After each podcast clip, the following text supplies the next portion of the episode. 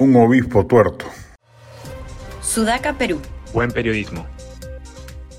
Monseñor Carlos Castillo, arzobispo de Lima, fue muy duro en su homilía por Domingo de Ramos en contra del gobierno de Dina Boluarte. No es malo, por cierto, que la Iglesia Católica se pronuncie sobre temas políticos, está en su derecho no ser solo una colectividad meramente confesional, pero lo que llama poderosamente la atención es el silencio que el arzobispo mencionado y otros mantuvieron respecto del régimen anterior, del inefable, incompetente y corrupto Pedro Castillo, y que hoy carguen tintas contra la administración de su sucesora Dina Boluarte. La falta de autoridad moral de aquellos que critican un gobierno en particular pero guardaron silencio respecto de otro peor es un fenómeno que no puede ser ignorado. Es un acto de hipocresía, de doble moral, de un oportunismo cínico que envenena la política y socava la confianza del público en las instituciones y en los líderes. Es como si la memoria histórica fuera o tuviera un problema de selectividad, como si los hechos hubieran sido escritos y leídos a conveniencia. Es cierto que los gobiernos pueden ser evaluados y juzgados por sus acciones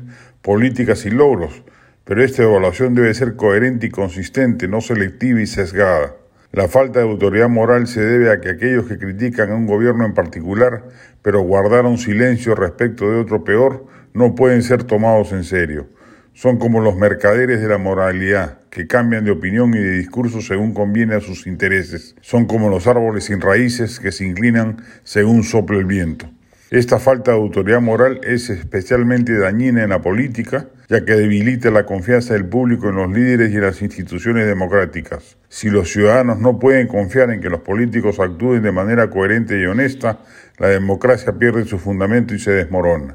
La falta de autoridad moral de aquellos que critican un gobierno en particular pero guardaron silencio respecto de otro peor es un acto de hipocresía que no puede ser tolerado en la política. Es necesario tener una evaluación coherente y consistente de los gobiernos basada en los hechos y en los principios para que la democracia pueda sobrevivir y prosperar y de esa hipocresía hace gala en particular la izquierda en su conjunto, a la cual pertenece Monseñor Castillo. Guardaron prudencia exagerada respecto de las trapacerías sin nombre de alguien que llevaba al país al abismo y hoy se pretenden erigir en baluartes de la moralidad pública y en jueces del buen gobierno.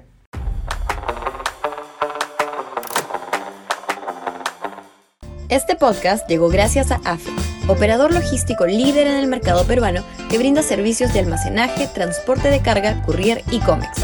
Los puedes ubicar en www.afe.pe.